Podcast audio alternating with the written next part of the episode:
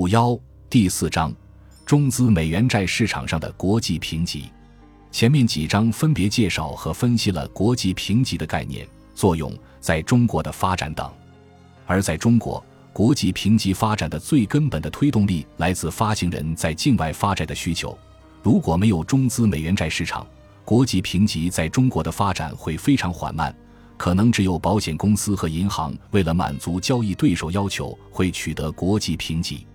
这一章，我们将更加聚焦中资美元债市场对国际评级的推动和影响。例如，中资美元债的投资者主要构成，他们的投资指引需要国际评级吗？不同发行框架对评级的要求是不一样的吗？考虑到我们现有的监管政策和资本项下外汇管制衍生出来的多样化的发行结构，债项评级和主体评级的关联度也是不一样的。资本工具中不同条款对于评级的影响也不一样。还有专门为国际评级服务的承销机构里面的评级顾问的特有价值等。